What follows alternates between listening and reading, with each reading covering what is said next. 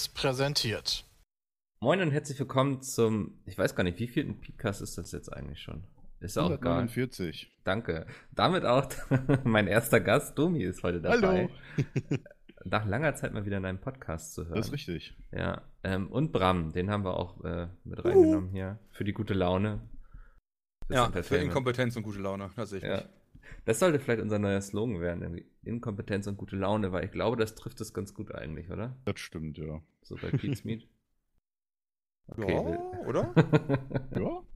Oh, ich will also drüber nachdenken, kurz so, ob jetzt nur schlecht, äh, nur gute Laune. Ich meine, ab und zu sagen wir schon mal was Kluges. Ja, aber manch, so oft. Inkompetenz, gute Laune und manchmal kluge Sachen. So. Ist aber wie dieses blinde Huhn auch, ne? Das auch hin und wieder mal ein Korn findet. Ich glaube, ja. so sagen wir auch hin und wieder mal was Kluges. Ähm, ist ja auch egal. Aber ich habe heute so ein paar Themen, ich suche ja mal ein paar Themen raus. Heute ist es ein we bisschen weniger Games-lastig. Ich hoffe, das ist in Ordnung, weil natürlich könnte man jetzt über Red Dead Redemption 2 reden, aber ich glaube, das spare ich mir einfach für nächste Woche auf, wenn dann das alle schon sehr ausführlich gezockt haben. Und jetzt gerade ist ja auch Peter live, während wir aufnehmen. Oh ja. Ähm, das heißt, er hätte gar keine Zeit gehabt. Ist aber auch egal. Ähm, kennt ihr die YouTuber Union Gewerkschaft? Oder soll ich erstmal ein bisschen weiter ausholen? Ja, das müsstest du mir tatsächlich. Also, ja. ich könnte mir, mhm. äh, das ist äh, wahrscheinlich ein Zusammenschluss von YouTubern, die äh, sich auf einem Kanal zusammengetan haben, wahrscheinlich als digitale Plattform und dann aber versuchen wollen, ähm, gegenüber Google slash YouTube als auch äh, wahrscheinlich nur gegen Google äh, Sachen durchzusetzen. Das trifft es schon sehr gut. Das ist nämlich von dem deutschen YouTuber Jörg Sprave. Das ist dieser Typ, der diesen Slingshot-Channel hat. Ich weiß nicht, er baut da die ganze Zeit irgendwelche Waffen und zerstört dann Melonen und ballert auf Holzscheiben. Ich weiß nicht, ob ihr mhm. den mal gesehen habt, das ist irgendwie sehr befriedigend. Ja, ich glaube, der hat tatsächlich Content, äh, der hauptsächlich äh, auf internationales Publikum ausgerichtet ist. Ja, also der ist ja genau. gar nicht so ja. wirklich in den Videos. Und sein Problem ist, dass er, ich weiß nicht, in den USA gab es ja diese Adkalypse quasi, dass die ganzen Werbeeinnahmen eingebrochen sind auf diversen Kanälen. Mhm. Und er war davon auch betroffen, weil aus Firmensicht macht er jetzt nicht unbedingt den freundlichsten Content, also weil er eben Waffen baut und damit auf Sachen schießt. So, ähm, deswegen hat YouTube ihn da anscheinend irgendwann mal von der Vermarktung runtergenommen und deswegen hat er die YouTubers Union gegründet. Das ist eine Gewerkschaft. Ähm, laut der, laut, warte mal, laut Süddeutsche Zeitung sind da bereits 16.000 Mitglieder drin. Ähm, die Webseite geht leider nicht, aber ich war mal der, auf der Facebook-Seite und das sind eben auch relativ viele Kanäle, so mit 30 Abos und sowas. Auf jeden Fall ganz interessant. Und die haben jetzt folgende Forderung an YouTube gestellt. Und da interessiert mich mal, ob ihr glaubt, dass YouTube einknicken wird. Weil ich finde, so 16.000 Mitglieder klingt natürlich erstmal viel. Aber wenn man mal überlegt, wie viele YouTuber es gibt, also von 0 bis 10 Millionen Abos, ähm, ist es dann, glaube ich, doch noch nicht so viel. Und wie die Kernforderungen sind, bringt die Monetarisierung für kleinere Kanäle zurück. Deaktiviert die Bots, zumindest verifizierte Partner haben das Recht, mit einer realen Person zu sprechen, wenn YouTube vorhat, den Kanal zu entfernen. Schafft direkte Kommunikation zwischen der Content-Abteilung und den Kreativen. Wenn ein Video den YouTube-Regeln entspricht, sollen die Anzeigen gleichberechtigt erscheinen. Das ist so die Forderung, die sie jetzt an YouTube gerichtet haben. Wie schätzt ihr das ein? Also erstmal vielleicht auch die Frage, findet ihr das gut, dass es so eine Gewerkschaft für YouTuber gibt? Boah, gute Frage. Also generell ist natürlich so eine Interessenvertretung immer eine, etwas ähm, an sich Positives, weil so kannst du dir halt Gehör verschaffen. Mhm. Ob die Forderungen so cool sind, ich verstehe, woher sie kommen. So nach dem Motto, auch kleinere YouTuber haben ein Recht, dafür mit Geld zu verdienen und davon zu leben. Ähm, das verstehe ich komplett. Ich verstehe aber auch komplett, warum YouTube das nicht tut. Ja. Weil du einfach mit, ähm, keine Ahnung, einem Gronk, einer Dagi B, einer Bibi und und so weiter, äh, die alle ein paar Millionen Abos haben, ähm, kumuliert an Kunden herantreten kannst mit Set-Cards, um zu sagen, ne, wir hätten jetzt gerne den, keine Ahnung, VW-Deal, folgende 36 Kanäle mit insgesamt 50 Millionen Abos, ähm, hätten halt, würden sich halt absolut dafür anbieten. Mhm. Und ähm, es hat dann schon so ein bisschen Testimonial-Charakter, wie man das halt auch aus der alten Fernsehzeit kennt, was man nicht unterschätzen darf, wie viel Einfluss das Ganze noch hat. Ja. Ja, ich glaube, das merken wir selber auch ganz gut so, ne? Also, dass wir auch so, also dass wir auch als Pizmeet-Marke sehr gefragt sind, eher so, glaube ich, als die machen was mit Gaming. So ist zumindest immer so mein Eindruck. Ja. Ähm, ich habe auch ja. noch, ähm, äh, aus dem Artikel liest man ja, dass man alle, alle Werbeanzeigen halt gleich behandelt werden soll. Es gibt ja auch noch dieses Google Preferred Programm. Ich weiß nicht, ob das auch gegen das geht. Ehrlich gesagt, da bin ich mir jetzt gerade nicht sicher. Weiß ich auch nicht. Ähm, gute Frage. nee, aber also ich finde das, also ich hatte selbst schon mal die Idee, das ging so als dieses, in Deutschland, als das mit der ganzen Werbekennzeichnung losging und so, das Thema gibt es ja schon ein bisschen länger, als es in den Medien ist, sag ich mal.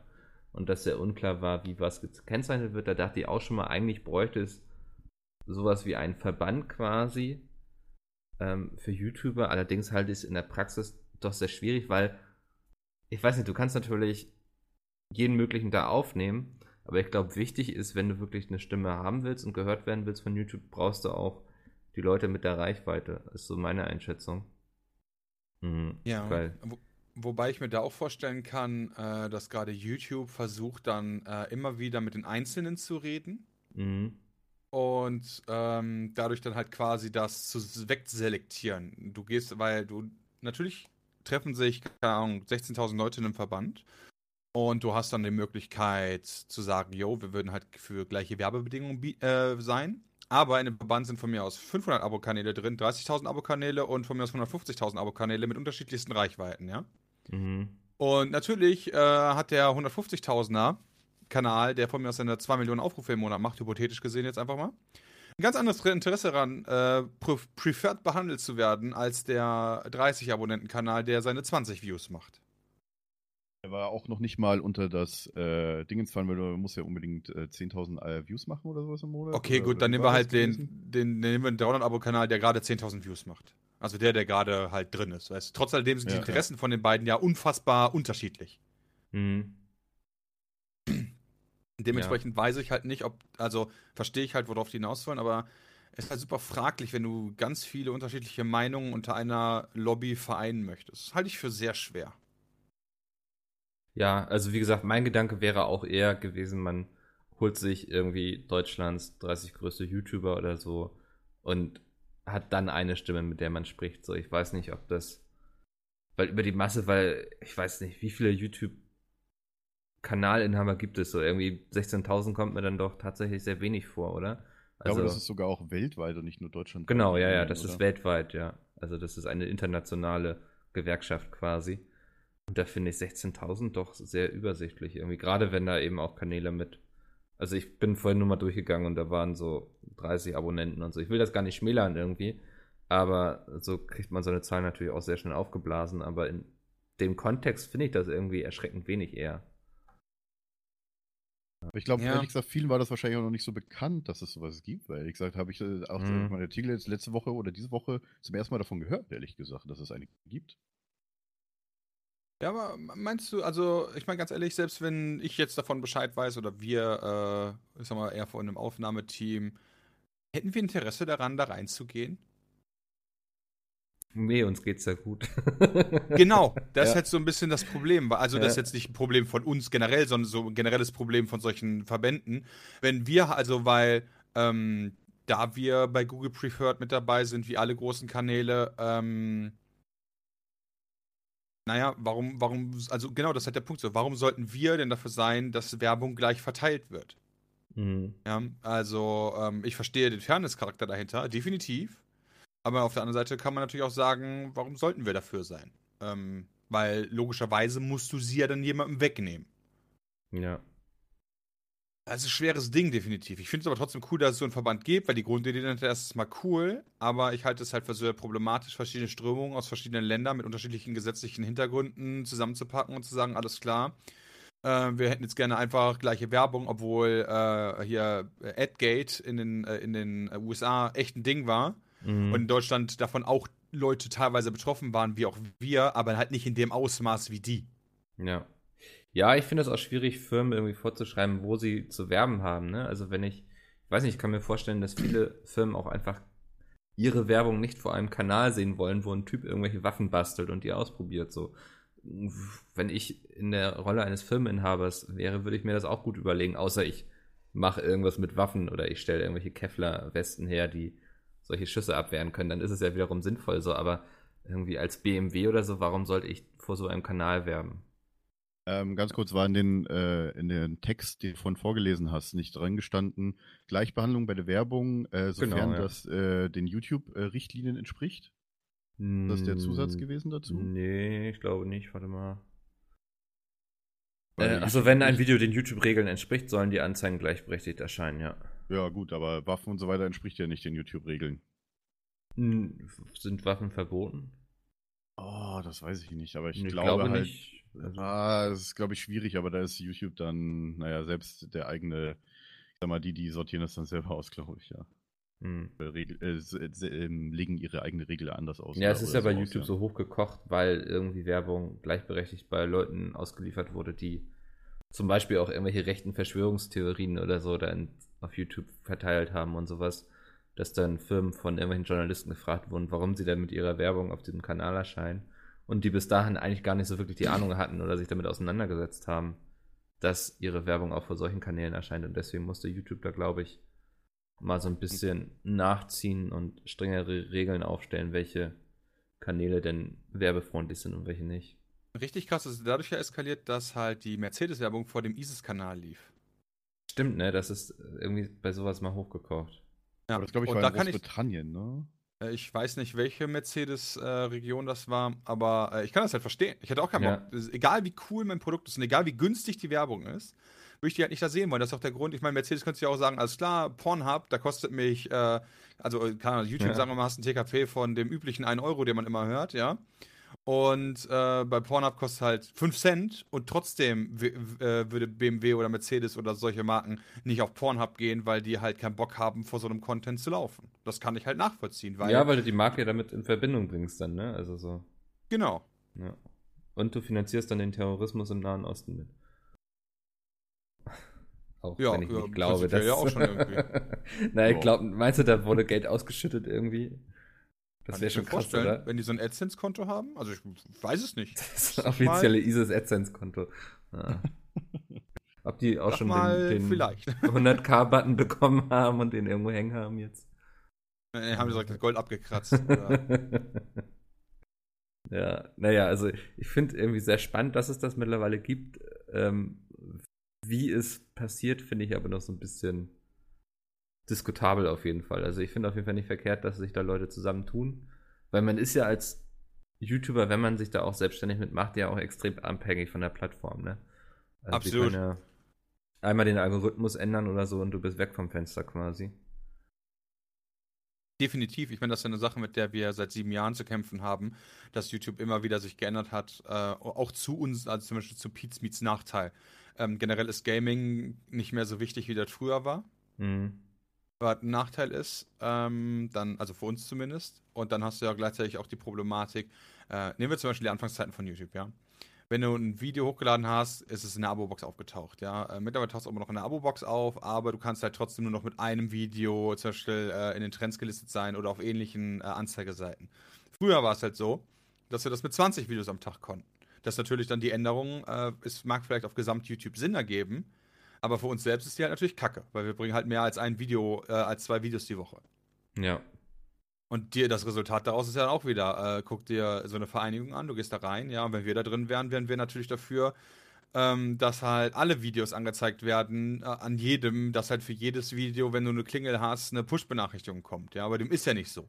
Mhm. Sondern es sind ja nur eine, einige ausgewählte Videos, weil sonst wird es von YouTube irgendwie als Spam gesehen oder so.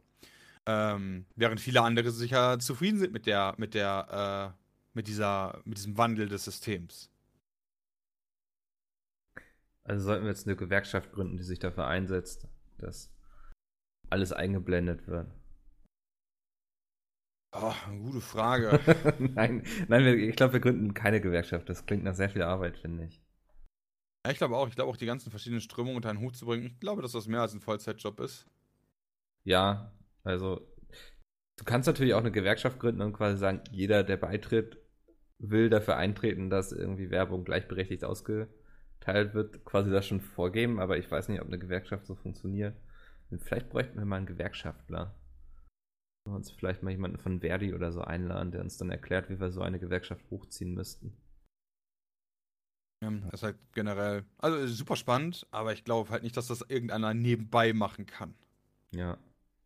Ich glaube schon, dass das ein mehr als Fulltime-Job ist und du auch mehrere Leute brauchst. Allein schon, überleg mal, bei 16.000 Leuten, ja, wenn die alle gleichberechtigt sind, hypothetischerweise, ja, Mhm. dann musst du dementsprechend auch über 16, mindestens 16.000 Gespräche führen, wenn du dich nur einmal mit jedem unterhältst. Ja.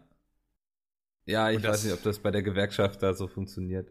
Oder ob das einfach eine Facebook-Seite ist, wo Leute beitreten können und dann heißt es, wir haben 16.000 äh, Mitglieder, weil die Webseite, ich habe es heute Morgen nochmal probiert, funktioniert nicht, eben funktioniert nicht, komme nur auf diese Facebook-Seite von denen.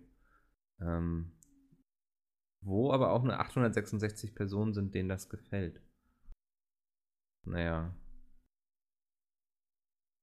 Ja, Keine ist ein Ahnung. schweres Ding. ja. Also generell, wie gesagt, äh, coole Idee, hm. aber schwer, glaube ich, zu handeln. Und ich glaube auch für die meisten größeren YouTuber äh, allein deswegen schon nix, weil ähm, du dir ja dann, also, ähm, das ist ja im Prinzip reine, reines Wirtschaftsdenken, da was du hast. Ja, du gehst halt da rein, wenn du daraus einen Vorteil siehst, aber du gehst da nicht, du gehst da logischerweise auch nicht rein, wenn du keinen Vorteil siehst. Siehst du keinen Vorteil, denkst du dir halt so, ja, okay, warum soll ich da reingehen? Dann sagen die anderen, ja, für die Masse. Ja, aber warum solltest du das tun? Warum soll ich Zeit, Energie und Zweifel Geld einstecken in eine Organisation, dessen Ziele ich halt nicht unterstütze? ja. Nur halt, damit es halt vielen anderen gut geht. Das ist so Anti-Mensch irgendwie. Mhm. Also ist halt vielleicht nicht cool gedacht, aber so funktioniert das halt leider. Ja.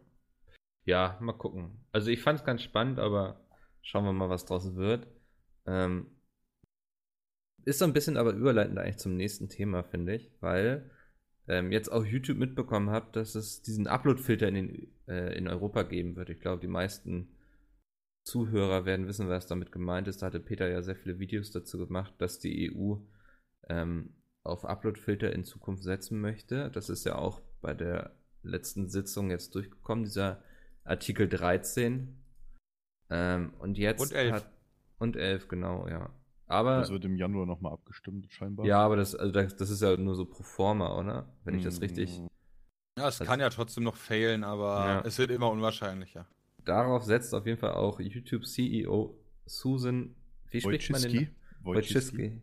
Okay, weil ähm, die hat jetzt auch mitbekommen, dass dieser Upload-Filter kommen soll und ruft mit einem, er ruft dazu auf, dass die Nutzer sich quasi dagegen wehren sollen. Ähm, mal meine Frage so ein bisschen, habt ihr Angst, dass das unsere Arbeit verändern wird oder sagt ihr, das wird jetzt heißer gekocht als gegessen nachher? Oh, das ist eine gute Frage. Also ich glaube eher, dass es viel, viel Arbeit ist für YouTube, weil sie halt irgendwie dafür sorgen müssen, dann, dass, dass halt die Rechte eingehalten werden von allen, bevor die Videos veröffentlicht werden. Mhm. Was definitiv ein Problem ist. Ich kann mir aber auch vorstellen, dass es so ein bisschen mit dem Content-ID-System funktionieren wird. Aber viel wichtiger halte ich das, dass das, was gerade bei YouTube passiert, sehr an die Musikindustrie erinnert, als damals äh, Napster und dann irgendwann Spotify kam und so weiter. Ja? Ja. Äh, ein großer Aufschrei und versuchen, den Fortschritt, die Idee dahinter, also pass auf, man muss so sagen, die Idee dahinter ist ja erstmal nicht schlecht, ja. Mhm. Dass halt die Rechte der Einzelnen geschützt werden sollen, äh, damit die halt im Zweifel ihren Share bekommen, falls sie verletzt werden. Das ist ja absolut legitim, weil wenn ich ein geiles Bild male, ja, und dann kommt halt die Bildzeitung und druckt es auf die Titelseite, weil es ein schönes Cover ist, dann würdest du ja auch sagen, hey, was soll die Scheiße, das ist mein Bild, ich habe das alleine gemalt, das ist komplett mein Werk, warum kriege ich dafür eigentlich keine Kohle oder irgendeine andere Kompensation? Oder, oder, oder, oder warum habt ihr nicht die Erlaubnis eingeholt? Ja, es gibt ja viele Sachen. ja. Und ähm, deswegen ist die Idee dahinter erstmal gut. Ähm, ob das mit einem Upload-Filter getan ist, weiß ich halt auch nicht. Und ich weiß halt auch nicht, ob, ob äh, eine Art, äh, der nächste Schritt da nicht sein wird, vor allem für alle Großen, so eine Art Selbstverwaltung, wie es halt beim Content-ID-System ist, ja. Wie gesagt, wenn wir ein Video hochladen, ist es ja für uns fast unmöglich, einen Copyright-Strike zu kriegen. Wir können halt Strikes kriegen wegen allen möglichen anderen Sachen, aber einen Copyright-Strike direkt zu kriegen, weil wir Copyright-geclaimte Sachen hochladen, direkt ist halt erstmal nicht drin. Sondern der Prozess dahinter ist ein anderer. Weißt du, zum Beispiel, wir laden bei Musik zum Beispiel, ist es mittlerweile bei YouTube ja ganz klar geregelt, du lädst GEMA-Musik hoch, hypothetisch, ja, was auch Mhm. immer. Und alle Einnahmen des Videos äh, ist dann halt so geregelt, weil du diese Copyright-Verletzung gemacht hast, gehen halt an den Musikersteller oder der, der die Rechte geclaimt hat. So, damit bist du äh, quasi na, nicht fein raus, aber ähm, du hast halt den Vorteil, dass du halt äh, nicht direkt rechtlich gefickt wirst, ohne Ende, sondern es mit viel Anwalts und so. Es gibt halt einen ganz klaren Workaround. Du bist halt die Kohle direkt quitt, die dein Video machen würde, an denjenigen, denen die Musik halt gehört, selbst wenn die Musik nur ein kleiner Teil des Videos ausmacht. Ja. Ähm, das ist ja quasi das, was wir jetzt machen, die gleiche Skalierung in groß. Mhm. Ja, nur halt nicht nur für Musik, sondern auch für Bild, für Ton, Ahnung, für alles das, was hypothetischerweise in der echten Welt ja so oder so schon Usus ist. Ähm, wenn die Umsetzung so folgt, dann hätte ich da, glaube ich, gar nicht so ein großes Problem gegen, weil wir uns ja aktuell eh um unsere Rechte kümmern. Ja, bei Musik zum Beispiel, wir sind mit Epidemic Soundcloud äh, Verbindung, äh, also mit Epidemic Sound und Soundcloud. Ähm, wir reden halt bei Einzeltracks auch schon mal mit den Creatoren selber, dass wir die Lieder haben können. Äh, Kev äh, hier Kevin McFadden, Garrett und und und und und. Und aus der Perspektive heraus würde ich sagen, nein. ja, ich glaube auch gerade im Bereich Gaming wird das nicht so das große Ding sein, weil die ganzen Publisher, denen die Rechte gehören, haben ja eh ein großes Interesse daran, dass wir das weitermachen und weiter betreiben. Ja, außerdem haben wir da ja schon vor Ewigkeiten die rechte Lage genau, gesichert. Ja. ja, das heißt, da wird es vielleicht irgendwie nochmal ein neues System geben, quasi, wie das mit den Rechten so alles gemacht wird, dass die Publisher sich da irgendwie nochmal auf YouTube dann irgendwie registrieren müssen und uns da freischalten oder was weiß ich. Ähm, aber da habe ich wenig Bauchschmerzen, weil das ja, weil diese Rechteinhaber ein großes Interesse daran haben, dass wir das so tun. Anstrengend kann ich mir. Hm? Ja. Um da kurz einzuwerfen, bestes Beispiel ist, ich, und ich glaube, das wissen viele Zuhörer gar nicht, ist, äh, wenn wir YouTube-Videos monetarisieren, haben wir ja quasi mittlerweile das Gleiche. Wir müssen so eine Art Fragebogen durchgehen. Mhm. Und darin wird dann halt festgestellt, für welche Zielgruppen nachher, also es gibt ja zwei Systeme, es gibt AdSense und AdWords. AdWords ist, wo du quasi Werbung einbuchst und AdSense ist, wo deine Werbung ausgespielt wird und du dafür bezahlt wirst. Und wenn du jetzt halt, äh, kann wir laden eine Golfit-Folge hoch zum Beispiel, hypothetisch, ja, ähm, dann können wir halt vorher auswählen, anhand von vielen, vielen, vielen, vielen Fragen zu jedem Video, ist das Video geeignet, äh, ist da vulgäre Sprache drin, ja, nein, äh, und so weiter und so fort. Und diese, diese Einteilung überlässt Google ja quasi auch jetzt schon einem selber. Mhm. Ähm, du wirst halt nur dann gepunished, wenn du halt äh, zu oft dagegen verstößt. Ja, also wenn du halt quasi dann gemeldet wirst und rücktreten dann halt Beschwerden über dich eingetreten, äh, äh, eingetreten sind, dann wirst du quasi dafür bestraft. Und ich glaube halt, dass so eine Art System dann auch dementsprechend für das komplette rechte System dahinter sein wird. So, ich meine, warum auch nicht, ja? Wenn es halt bei Musik funktioniert, und das fand ich halt immer ein sehr schweres Thema, und es funktioniert sogar bei der Werbung, also selbst in dem Bereich Geld funktioniert es.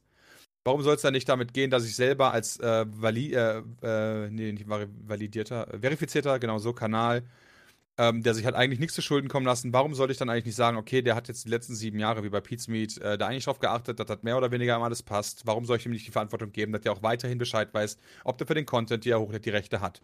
Und so wird sich Google äh, slash YouTube dann sicher auch da rausfinden und sagen, okay, pass auf, weißt du, die Verantwortung liegt halt im Creator. Das Problem ist aber, dass die Verantwortung mit diesem neuen Gesetz dann ja auch bei dem Plattforminhaber liegt. Was bisher nicht der Fall ist. Klar, nach europäischem Gesetz, ja. Ja. Wie viele Leute in Europa haben einen deutschen AdSense-Vertrag? Kein Plan. Null? Aber ist es nicht wichtig, dass wir zum Beispiel in Deutschland sitzen äh, natürlich hast du so die EU-Richtlinien, ja, aber was ja. du auch zum Beispiel in deutschen Recht nicht vergessen darfst, ist die Regel der Kaufmänner, ja. Ähm, und ich würde sagen, da kann man auch viel machen, dass halt du ohne Probleme sagen kannst, pass auf, ja, Recht ist, dass darauf geachtet wird, der Plattforminhaber ist dafür verantwortlich, aber wir sind ja Kaufmänner nach deutschem Recht. Also nicht nur wir, sondern eigentlich alle größeren Selbstständigen. Das heißt, du kannst vertraglich ja mehr oder weniger festlegen, was du möchtest. Hey YouTube, ich übernehme diesen Job für dich und hafte auch im Zweifel dafür. Okay. Das geht ja. Ich meine, du kannst ja wirklich. Ja. Ähm, äh, Verbraucherschutz gibt es ja nur, wenn eine Firma gegenüber Privatkunden was macht. Aber wenn sich zwei Firmen, zwei Kaufleute heißt es im Deutschen, äh, begegnen, dann können die ja untereinander wirklich fast alles machen und dann gibt es halt auch nicht viel ähm, Schutzinteresse dahinter, weil sich halt zwei Leute auf, in der theoretisch gesehen auf Augenhöhe begegnen. Krass, okay. Also meinst du, es klingt so, als wärst du davon überzeugt, dass es momentan auf jeden Fall heißer gekocht wird als gegessen. Ja, ich glaube schon, weil es halt viele Möglichkeiten gibt. Und die einzigen, die halt wirklich gefickt werden, mhm. glaube ich, sind halt gerade alle die kleineren, ähm, die halt kein, also keine Selbstständigkeit haben, kein Kaufmannsrecht kennen und so weiter. Also alle, die, ich sag mal, nicht wirklich damit Geschäft machen, dementsprechend nicht, so wie wir 36 Anwälte auch im Zweifel im Rücken haben. Ja. Ähm, die werden auf jeden Fall Probleme haben. Aber alle, die halt, ich sag mal, mehr oder weniger Casual Business betreiben, äh, die kennen das ja eh schon, dass du, wenn du Verträge machst, dafür haften musst. Ja, dass mhm. du, wenn du gegen Recht verstößt, dafür auf den Deckel bekommst, dass es halt arschteuer ist.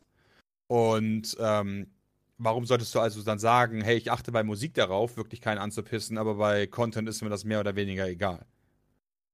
Aber es macht es auf jeden Fall für nachkommende Generationen auf YouTube wesentlich schwerer, oder? Also. Das auf jeden Fall. Wie gesagt, Ja. gerade wenn du kleiner bist und du sagst, okay, pass auf, ich möchte jetzt anfangen und hau jetzt einen raus, ein geiles Video, zusammengeschnitten mit geiler Daft Punk Dubstep-Mucke oder so drunter, ja, oder keine Ahnung, dem neuen Lied von Linkin Park oder whatever.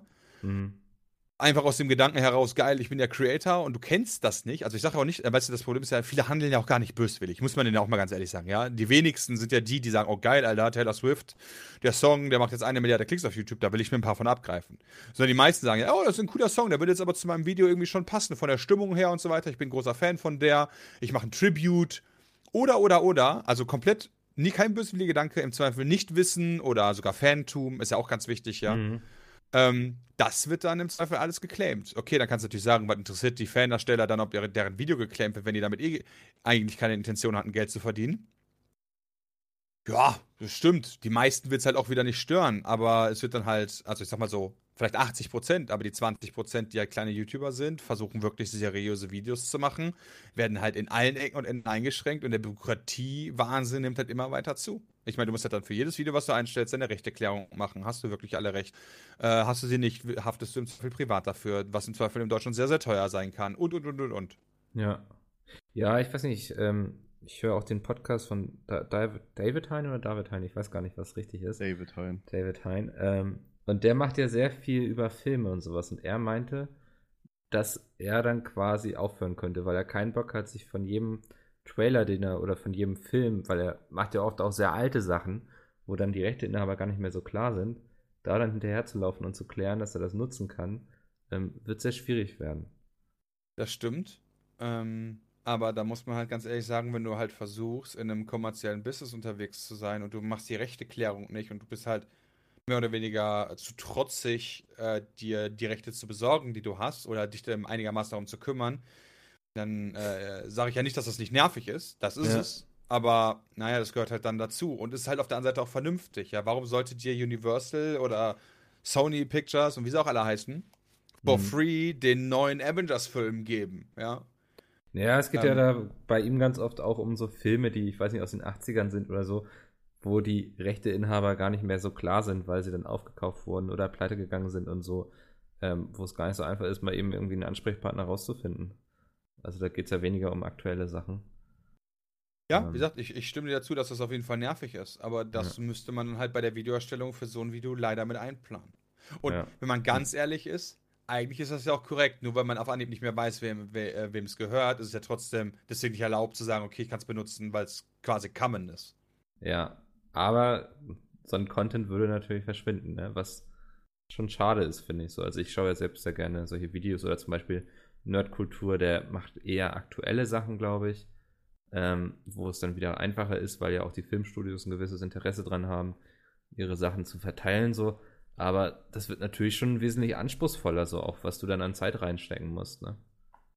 Ne, was du aber nicht vergessen darfst, ist, das deutsche Presserecht zum Beispiel gilt ja trotzdem.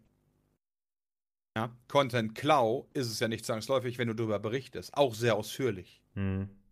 Da gibt es ja sehr klare Richtlinien und das ist halt auch wieder natürlich ein Punkt, an dem man sich wenden muss. Aber ähm, ich sage nicht, dass David Heinz Videos direkt verschwinden. Eine Review zu machen 30 Jahre später ist komplett legitim. Hm. Und das kann dir keiner verbieten. Auch wenn du Content zeigst. Da gibt es ja ganz klare Richtlinien, die ich jetzt nicht kenne, aber da muss sich der jeweilige Content-Ersteller dann auseinandersetzen, wie viele Minuten, Sekunden, keine Ahnung, oder Bilder man benutzen darf aus einem Video äh, und im Rahmen einer Review, wie lange ist das dann quasi ähm, Presse slash Journalismus oder wie nennt man das? Pressefreiheit und ab wann ist es halt Entertainment. Gibt ja auch noch das Zitatsrecht zum Beispiel, ne? Also, Genau, das gibt es ja auch noch. Und das wird Echt? ja damit nicht eingeschränkt. Ja. Ich glaube, du könntest extrem viel Geld damit verdienen heutzutage, wenn du ad hoc auf all diese Fragen immer die Antwort wüsstest, so als Jurist oder so. Oh ja. Dich damit ich einfach auch, ja. selbstständig machst. Mit dem als Werbung. Na gut. Ähm, das waren jetzt zwei eher sehr ernste Themen, aber ich glaube ganz interessante und spannende. Ähm, wir kommen mal was zu was einfacherem, und zwar Lego. Ihr seid ja beide Lego-Fans, ne? Oh Wenn ich ja. das richtig in Ich Erinnerung habe schon den einen oder anderen Huni in Lego gesteckt in meinem Leben, ja. ja same, same. Ähm, nämlich zu Overwatch kommen jetzt Lego-Sets. Das fand ich sehr cool. Aber ihr seid, weiß nicht, spielt ihr Lego? Äh, Overwatch? äh, nee, aber da habe ich eine Frage direkt. Hm? Äh, ist es dann so wie bei Star Wars? Ähm, pass auf, weil es gibt von Star Wars ja zwei verschiedene Sachen. Es gibt einmal das, äh, ich sag mal, das bekannteste ist halt so, äh, was auch viele Zuschauer wahrscheinlich kennen, ist Peters Millennium Falke, ja? Mhm. Den habe ich zum Beispiel auch. Das ist ja für mich eher so das klassische Lego. Kleine Püppchen, viel bauen und so, ja? Ja. Wird es das in Overwatch geben? Oder ähm, es gibt ja auch diese, ich sag mal, handgroßen Figuren aus Lego von Star Wars, die so eher so ein bisschen an Lego-Technik angelehnt sind, die schon sehr detailliert sind. Äh, kennst du die? Weißt du, was ich meine? Äh, ich schicke dir mal einfach, was ich hier habe. Ähm, es sieht eher simpel aus, würde ich sagen. Ähm, zum Beispiel wie diese kleinen Star Wars Fighter, die du. Ich glaube, wir hatten dir mal welche geschenkt. Zu irgendeinem Anlass. Geburtstag oder so. Ja, okay, das, was da ist, ist halt, ähm, äh, sind auf jeden Fall diese Lego-Figuren, die ich meinte, die halt nicht, meiner Meinung nach nicht das klassische Lego-Püppchen sind, was irgendwie ein Finger groß ist, so Darth Vader, weißt du, wo der Ja. einfach nur besteht aus drei Teilen, du setzt den Hut auf, ein Laserschwert in die Hand, dann ist es fertig. Sondern es sind ja wirklich so äh, Sachen, die auf zwei Beinen stehen, relativ groß, diese handgroß sind die. Ist halt cool für Fans, definitiv. Ist aber nicht der Lego-Stil, den ich mag. Hm. Du bist Was eher. bei so, Domi? Ähm, bei mir ist es so, ähm, ich habe ja auch früher von diesen Figuren sehr viel gehabt, beziehungsweise auch gesehen. Es gibt ja von Star Wars auch so Figuren, ich glaube von den äh, diesen kleinen äh, Robotern äh, von, aus Star Wars. Äh, R2? Ach, nee, nee, nee, nee, nee, nee, du meinst die auf dem Wüstenplaneten da? Ja, jetzt fällt mir gerade der. Name nicht ein. Ja. Wo, wo C3POs Kopf mal auf einen draufgesetzt wurde, ich weiß nicht in welchem. Ja, ich weiß nicht, du meinst die mit so einem riesen Kanister da durch die Wüste fahren. Ja, so ähnlich, genau. Ja. Und da gab es auch solche Figuren, meine ich, von Star Wars. Auch äh, bei, jetzt bei, bei Supermärkten und so weiter gab es die immer öfter mal. Und äh, wenn, wenn ich, ich könnte mir vorstellen, dass das wahrscheinlich auch mit den Overwatch-Figuren genauso ist, dass das dann auch da irgendwo für 10 Euro bei Supermärkten rumliegt, wahrscheinlich. Ja, sieht vom Inhalt so aus, ne? ja, meiner Meinung, ja. Also reizt euch leider überhaupt nicht. Das reizt mich tatsächlich null, weil ich, Ja. äh, was ich halt cool finden würde, wenn man äh, mit diesen klassischen Lego-Figuren, äh, ich sag mal so in die Welt von Overwatch eintauchen könnte. Das würde ich cool finden. Aber nur diese größeren Figuren zu bauen, ist einfach nicht meins. Nie gewesen. Mhm. Was, was ich super geil fände, wäre zum Beispiel, wenn es so für Counter-Strike oder so Lego-Sets geben würde, mit denen du dann die Maps nachbaust und dann so ein kleines Das Diorama nice, quasi ja. hast. Wenn man sowas mal eher überlegen würde. Oder so ein Diablo 2 Dungeon oder sowas. Oder bei Warcraft 3 irgendwie Stormwind. Äh, bei World of Warcraft. Das wäre cool. Wenn Ja. du so, keine Ahnung, dieses typische Bild von dem Schloss zum Beispiel bauen könntest oder von dem Eingangstor von Ironforge oder so, das wäre schon. äh, Ja, von Harry Potter cool. gibt es ja zum Beispiel auch Hogwarts oder sowas für Lego zum Nachbauen, sowas halt. Ne? Mit 10.000 Teilen. Ich glaube, ja. Das kostet wahrscheinlich auch 10.000 Euro oder so. ja, so viel wahrscheinlich nicht, aber. Schau mal gerade, na 400. Ja, ich meine, es gibt dieses. äh, Aber der Versand ist gratis. Ja. Von, von den Overwatch-Dingern oder von dem Harry Potter-Teil? Nee, von dem Harry Potter Ding für 400 Euro. Also. Ja, immerhin, ne? Ja. Jetzt, wenn ich so das so angucke, bekomme ich schon Lust irgendwie drauf, mir mal wieder so ein riesen Lego-Set zu holen, was ich dann über Weihnachten Hey, zusammenbauen hey, kann. Moment. Nein, bei Overwatch gibt es auch die Map. Äh, Lies mal weiter unten. Stellt den Marktplatz samt Payload von der Map Brado dar. Mit den 419 Teilen bekommt ihr Lego-Figuren von Soldier 76, Reaper und McCree. Genauso noch ein paar andere, äh, sag mal, Teile de, de von Maps kannst du da scheinbar nachbauen bei Overwatch. Das wiederum Ja, finde ich ich halt irgendwie cool. Ich glaube, das sind aber eher so dann mal so ein LKW oder sowas. Also, Also mit 37 Teilen, bla bla, gibt es auch Watchpoint Gibraltar, eignet sich perfekt als Ergänzung zum Tracer vs. Widowmaker Set. Mit 37 Teilen ist es zudem das umfangreichste der ersten Welle. Es stellt die Abschussrampe samt Raumschiff von Watchpoint Gibraltar mit Mercy, Winston, inklusive Erdnussbutterglas, Reaper und Farah dar. inklusive Erdnussbutterglas. ja, ich, ich sehe das Bild hier dazu. Also es, aber es sieht relativ simpel aus, finde ich. Ähm, darüber ist da so eine Galerie, wo ihr euch durchklicken könnt. ja, ja. Das ist Ähm. natürlich immer schwer, in einem Podcast sowas zu zeigen, aber wir Ja, blenden das Bild gerade ein. Ja. Müssten wir nochmal irgendwie hinkriegen. Du kannst es unten in die, äh, die Beschreibung tun, den Link. Ja. Dann, das können wir machen. Ja, aber ich weiß nicht, also ich hätte mir auch eher gewünscht, dass es irgendwie anspruchsvollere Sachen sind. Ich meine, Lego, also ich weiß jetzt zum Beispiel nicht, wie es bei euch ist, aber es ist doch immer geil, aufbauen und dann hinstellen. Ne? Ja. Aber das Aufbauen darf halt nicht so einfach gewesen sein, sondern es muss halt echt so, umso länger es gedauert hat, umso besser ist es Ja, ja. es ist doch so eine andere Art von Puzzeln eigentlich, oder? So der Weg ist das zielmäßig. Ja, richtig. Ja, genau. Und wenn es dann fertig ist, ist eigentlich ja schon fast wieder langweilig. Ja. Weil da zumindest das, in das, Tolle daran, das Tolle daran ist das Bauen, ja. Und dann, dass man da was erreicht hat, so. Mhm. Weil ich Ja, hatte als Kind so eine Lego-Kiste. äh, Sorry, ich wollte dich nicht ja, kein unterbrechen. Stress, mach mal ruhig, ja. Ich hatte als Kind so eine Lego-Kiste, ähm, wo so im Laufe der Zeit ganz viele Teile reingekommen sind. Weißt du, habe ich hier mal von meinem Patenonkel Ja. ein kleines Feuerwehrschiff bekommen oder, oder, oder. Ja, also alles so an sich. Ich glaube, diese Kiste hatte jeder, oder? Also, Genau, aber so, ich Ja, sag mal, ich so je, äh, jedes Geschenk im Laufe der Zeit, sag ich mal, irgendwo im Bereich 10 bis 20 Euro. Ja. Und aber irgendwann war die Kiste halt trotzdem voll. Ja, und dann Mhm. hast du halt angefangen, damit Sachen zu bauen, äh, deiner Fantasie quasi freien Lauf zu lassen. Das fand ich als Kind immer so cool. Das würde ich Ja. heute wahrscheinlich aber nicht mehr tun. Und ich finde dieses Bauen nach Handbuch super entspannt. Weißt du, du sitzt Mhm. einfach so, guckst es an, baust, baust, baust, immer bis fertig, denkst du so, nice. Und dann stellst du in ein Regal und dann fängt es Staub. Ja, weil du nicht nachdenken musst, oder? So, das ist, dir sagt jemand, was du zu tun hast, aber es ist eben, ich glaube, es ist so ein bisschen wie mit Yoga oder Meditation oder so. Ja, Meditation kommt wahrscheinlich am besten auch hin. So dieses, dir wird gesagt, was du zu tun hast und du siehst am Ende trotzdem so ein Ergebnis. Weil so dieses, was ich als Kind früher auch immer gemacht habe, ist eigentlich irgendwie, ich habe mir einfach Steine genommen und gebaut, worauf ich gerade Lust hatte. Ähm, das würde ich ja heutzutage nicht machen. Ich habe einfach Raumschiffe gebaut früher, ganz viele. Ja. Das eigentlich thematisiert das, ich weiß nicht, habt ihr den Lego-Film gesehen? Lego The Movie? Äh, ja. Ähm, ja, der mit dem Meisterbauern. Genau, der thematisiert da eigentlich das perfekt, was wir gerade sprechen, ne? Genau, äh, wo der Vater halt sagt, so, ja, man darf mit dem Lego aber nicht mehr spielen, sagt der Motto, wenn man es Ja. einmal gebaut hat. Und da bin Genau. ich zum Beispiel nicht der Meinung. So, weißt du, Spiel halt, nur ich würde selbst nicht damit spielen. Hm. Ja, aber auch so dieses Freibauen versus wir halten uns an den Plan und was die Anleitung sagt, so. Oh, Ähm, danke, jetzt habe ich einen Ohrwurm von Everything is awesome. Oh ja. ich habe den Film sogar im Kino gesehen. Ich dachte so, weiß nicht, kann man das in meinem Alter noch machen? Und er war so gut, dass ich Ich habe äh, den auch im Kino gesehen. Ich fand den ja. saugeil. tierisch angepisst, als Batman da seinen Song gesungen hat. Ja, da ja, wunderschön. Ja, weiß nicht, also so, mal gucken, vielleicht machen sie da ja mehr. Sie scheinen da ja auch eher auf ein junges Publikum abzuziehen, habe ich den Eindruck. So anhand der Modelle. Mal kurze Frage, ab wie vielen Jahren ist Overwatch? So USK? Ich würde jetzt zwölf schätzen in Deutschland. Ich guck mal eben. Das Ähm. würde mich gerade mal interessieren. Weil du gerade sagtest mit jüngeren äh, Publikum. Ja, ähm, Call of Duty haben sie doch auch alle gespielt immer. Ist ab 16 tatsächlich. Echt? Okay. Ja, Peggy 12 und USK 16. Naja, ist ja trotzdem noch Lego. Ja.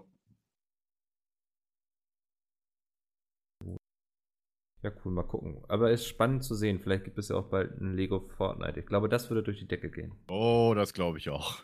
Aber da ist wahrscheinlich die Lizenz auch sehr teuer. Das kann, Oh. ja, aber das kann ich mir sehr gut vorstellen. Ja. Das äh, wäre schon cool.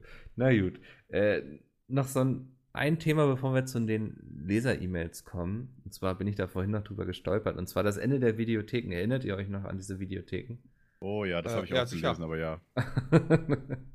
Und zwar gibt es wohl einen Verband ähm, namens IDV und der macht für das Sterben der Videotheken illegale Downloads verantwortlich. Und da musste ich schon so ein bisschen schmunzeln. Das glaube ich nicht. Nee.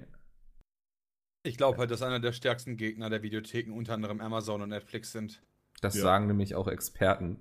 Ähm, aber ich fand interessant, wie da so, so die, weiß nicht, wie das so argumentiert wurde. Ich meine, wann hat man aufgehört, im Grunde in Videotheken zu gehen, so als das Streaming langsam groß wurde, ne? Ja, ich denke auch. Und vor allem, weil es halt auch, äh, naja, direkt, man musste nicht rausgehen, ja. Ja.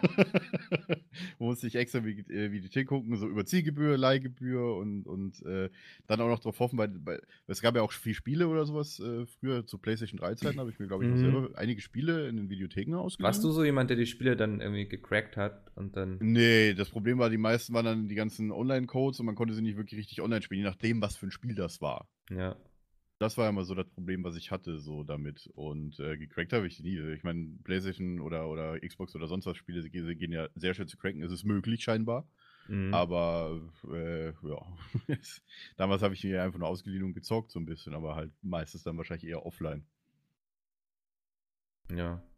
Ja, ich Ja, weiß vor nicht, der wir haben. ganz- Hm? Ähm, vor der ganzen Online-Thematik war es, äh, glaube ich, aber auch, ich sag mal, einer auch noch, also ich habe vom Gefühl her würde ich sagen, dass das- Cracking heutzutage auch zurückgegangen ist, im Gegensatz zu früher. Ähm, mit Ausnahme vielleicht von GOG-Games. Hm. Weil, äh, weil die haben ja kein, Kon äh, kein Copyright und ich habe mal irgendwo gelesen, dass für jede Version Witcher, die verkauft wurde, 10 runtergeladen wurden. Auch nicht Ähm, schlecht, ja. Aber ich glaube, wenn du halt so, so Geschichten wie alle Steam-Spiele und alle Blizzard-Spiele mittlerweile dieses Always-On-Ding hast, mehr oder weniger. Also ich meine, ist zwar nicht immer so, du kannst auch manche Spiele noch offline zocken, aber äh, ich sehe es ja zum Beispiel auf meinem Handy, ganz gutes Beispiel, ja. Wie viele Spiele von, selbst auf dem Handy, kann ich spielen im Flieger? Kaum ja. welche, ja. Also ähm, ganz wenige gibt es natürlich, äh, noch weniger coole und das ist halt echt so eine Geschichte, wo ich glaube, dass halt Cracking da generell möglich ist, aber es halt auch, wenn der Aufwand so hoch wird, dass du überlegst, ach komm, weißt du, nehme ich jetzt halt den 20 oder den 10er und kauf's mhm. mir halt dann doch. Weil Spiele sind ja auch generell, würde ich sagen, ähm, dadurch, dass sie halt immer noch so teuer sind wie vor 10 Jahren, sind sie ja eigentlich de facto günstiger geworden.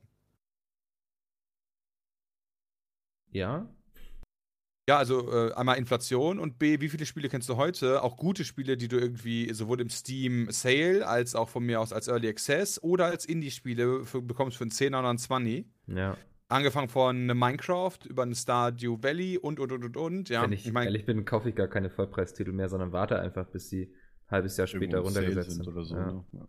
Genau, dann wartest du halt und wenn du sie halt sofort spielen willst, dann haben die meisten Spiele, bei denen du dir denkst, oh geil, das würde ich jetzt aber sofort spielen, äh, sind die meisten, nicht alle, äh, weil da habe ich sofort auch ein Gegenbeispiel zu, äh, haben dann halt so eine Online, ähm, ähm, es ist halt so krass online fokussiert, ein Call of Duty zum Beispiel, ist ja unfassbar langweilig, wenn du gecrackt hast.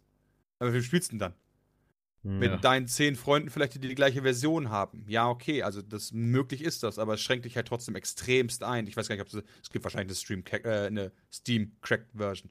Wo es wiederum rechnen könnte, wäre zum Beispiel, glaube ich, bei so einem Red Dead Redemption 2, was jetzt gerade rausgekommen ist. Weißt du, du bist ein Singleplayer, kannst halt spielen für dich alleine. Du hast wahrscheinlich nicht so den Nachteil oder keinen Vorteil, wenn du online hast. Also, wofür machen? Aber so bei den Multiplayer-Titeln bist du ja komplett raus. Mhm. Ja, meistens, ja. Aber ich bin auch so jemand gewesen, der früher sehr viel VHS und damals noch die ersten DVDs, als sie kamen, auch noch ausgeliehen hat, bei Videotheken auf jeden Fall. Ähm, was mich aber immer gewundert hat, wenn mir heute mal Preise anguckt, zum Beispiel jetzt, äh, keine Ahnung, wann, wann, kam der letzte Star Wars in äh, ist das Blu-ray raus? Ich glaube vor ein paar Wochen oder sowas erst hier Hope. Han Solo, äh, so, meinst du? Han Solo meinst du, ja, genau. Und eine Blu-ray kostet heute 10 Euro, wenn du die kaufst. Früher hast du für DVDs weit mehr bezahlt als heute. Habt ihr, ist das euch das mal aufgefallen?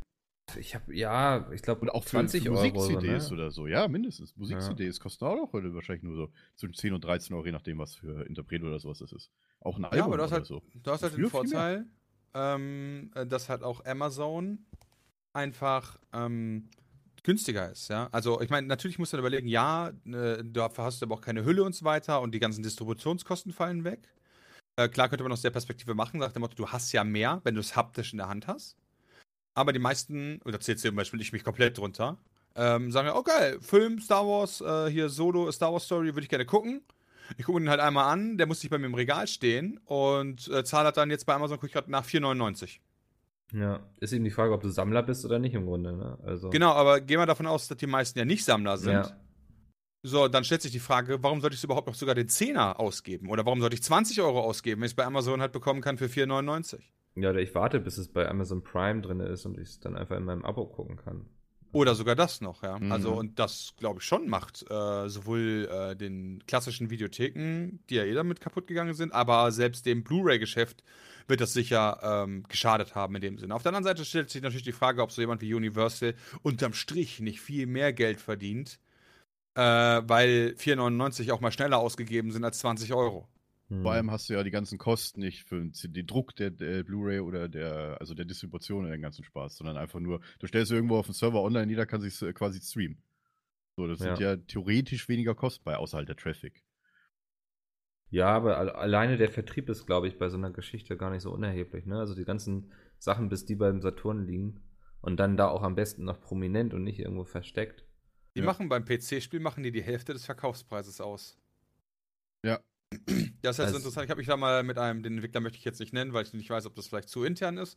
Ja. Und hat mir mal erzählt, dass die halt von einem Vollpreistitel landen nachher zwischen 12 und 18 Euro bei denen. Von 60 Euro, die der Kunde aus. Krass traurig, hat. oder? Eigentlich. Weil ähm, du, du hast ja allein 19% Mehrwertsteuer, die weggehen. Ja. Also ein, ein Fünftel ist schon mal weg für den Start. Äh, dann will Mediamarkt und Saturn und so weiter wollen ja auch was verdienen. Ähm, deren Margen sind auch nicht schlecht, wurde mir gesagt. Und ähm, ja, dann äh, zahlen die nachher quasi, also von den 18 Euro, und davon haben die dann auch entwickelt, muss man natürlich sagen, wa? Mhm. Ja, dafür haben Und- sie drei, vier Jahre vorher gearbeitet, ne? Genau. Und äh, dann bleibt halt Gewinn von, keine Ahnung, 3, 4 Euro übrig oder so pro Copy. Äh, natürlich, wenn du jetzt äh, 20 Millionen auf, äh, äh, hier Kopien verkaufst, ist natürlich nice.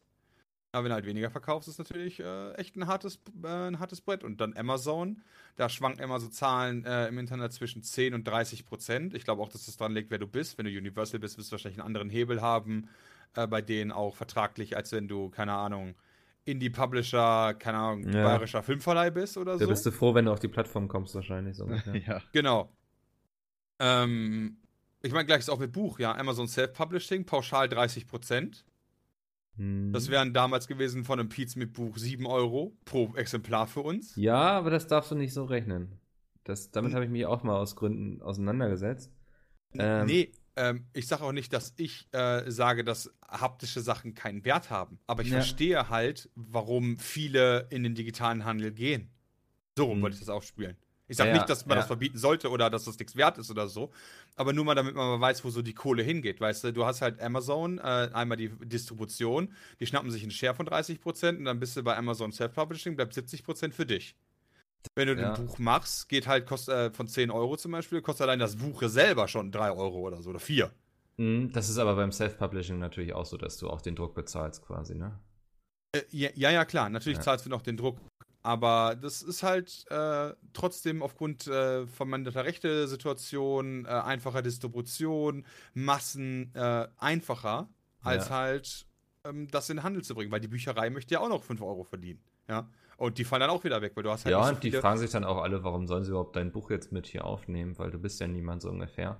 Genau, da, äh, äh, als kleiner so oder so, aus der Ja. Perspektive, ja, so warum soll ich dein Buch mit draufnehmen, so kleiner Pisser, so nach dem Motto. Und aus der anderen Perspektive, äh, wenn du ein großer bist, dann wollen die dich zwar haben, aber naja, du hast halt Personal, du hast halt Räumlichkeiten und und und und und, das kostet alles Geld, was halt irgendjemand bezahlen muss, im Zweifel dann der Kunde. Hm. Wobei Ja. ich bei Büchern gerade auch äh, es schöner finde, sie in der Hand zu haben. Ja. Also meinst du, bevor du es kaufst, quasi einmal angucken, oder? Nee, nee, ich meine auch zum Lesen selber. Ach weißt so, du, bei, ja, ja. Ähm, bei Blu-Rays bin ich tatsächlich so, pf, scheiß auf die Blu-Ray, ich brauche keine CD, die verstaubt bei mir eh nur im Regal. Hm. Ähm, bei Büchern sehe ich das, habe ich das tatsächlich aber anders. Da habe ich das lieber in der Hand und lese auf Papier. Das geht mir genauso. Also ich habe auch keinen Kindle, ähm, weil ich einfach auch gerne in mein Bücherregal gucke und dann sehe, was ich alles gelesen habe. So diese, diese Masse irgendwie. Ich weiß nicht, ich finde, das gibt mir sehr viel so an Feedback. Auch Ich muss auch das, sagen, Hm? Ich muss auch sagen, ähm, ich muss, ich muss wirklich ganz ehrlich zugeben, mir war lange nicht klar, ja, dass ich ja theoretisch einen Blu-ray-Player daheim habe, zum Beispiel, dass ich überhaupt Sachen abspielen kann, ne? weil äh, Blu-ray-Player sind ja heute noch, äh, kostet ja immer noch über 100 Euro die meisten, oder jetzt ab 70 Euro wahrscheinlich, aber die sind halt relativ teuer, vor allem also UHD, 4K Blu-rays, ne? Und dann ist mir aufgefallen, hm, meine PlayStation 3 kann das ja auch. ich glaube, ich habe wirklich tatsächlich nur zwei Blu-rays daheim und die ich irgendwo mal geschenkt bekommen habe. Der Rest ist halt komplett online. Ich meine, selbst wenn ich mir jetzt eine Musik-CD kaufe auf Amazon, letztens habe ich äh, von, ich glaube, Alligator hier äh, Dingens Album, so Special Pack gekauft und die Musik, die CD habe ich zwar hier in der Hand, aber Ja. ich kann mir die auch dann online bei Amazon, ist sie auch in meiner Online-Musikbibliothek und die kann ich dann auch überall streamen, wo ich bin. Da brauche ich die CD theoretisch gar nicht. Die kann dann nur hier in meinem Regal Das verstauben. habe ich früher bei Amazon ein paar Mal gemacht. Da konnte man sich dann ja auch, weiß nicht, das war so eine Zeit, bevor Spotify und so da war. Ähm, wenn du dir da CDs bei Amazon bestellt hast, dann hast du schon das digitale Album sofort zur Verfügung bekommen quasi. Genau. Das heißt, du musstest es dir dann nicht selbst nochmal rippen, um es dann irgendwie auf dem MP3-Player oder so zu bekommen, sondern hattest es quasi schon.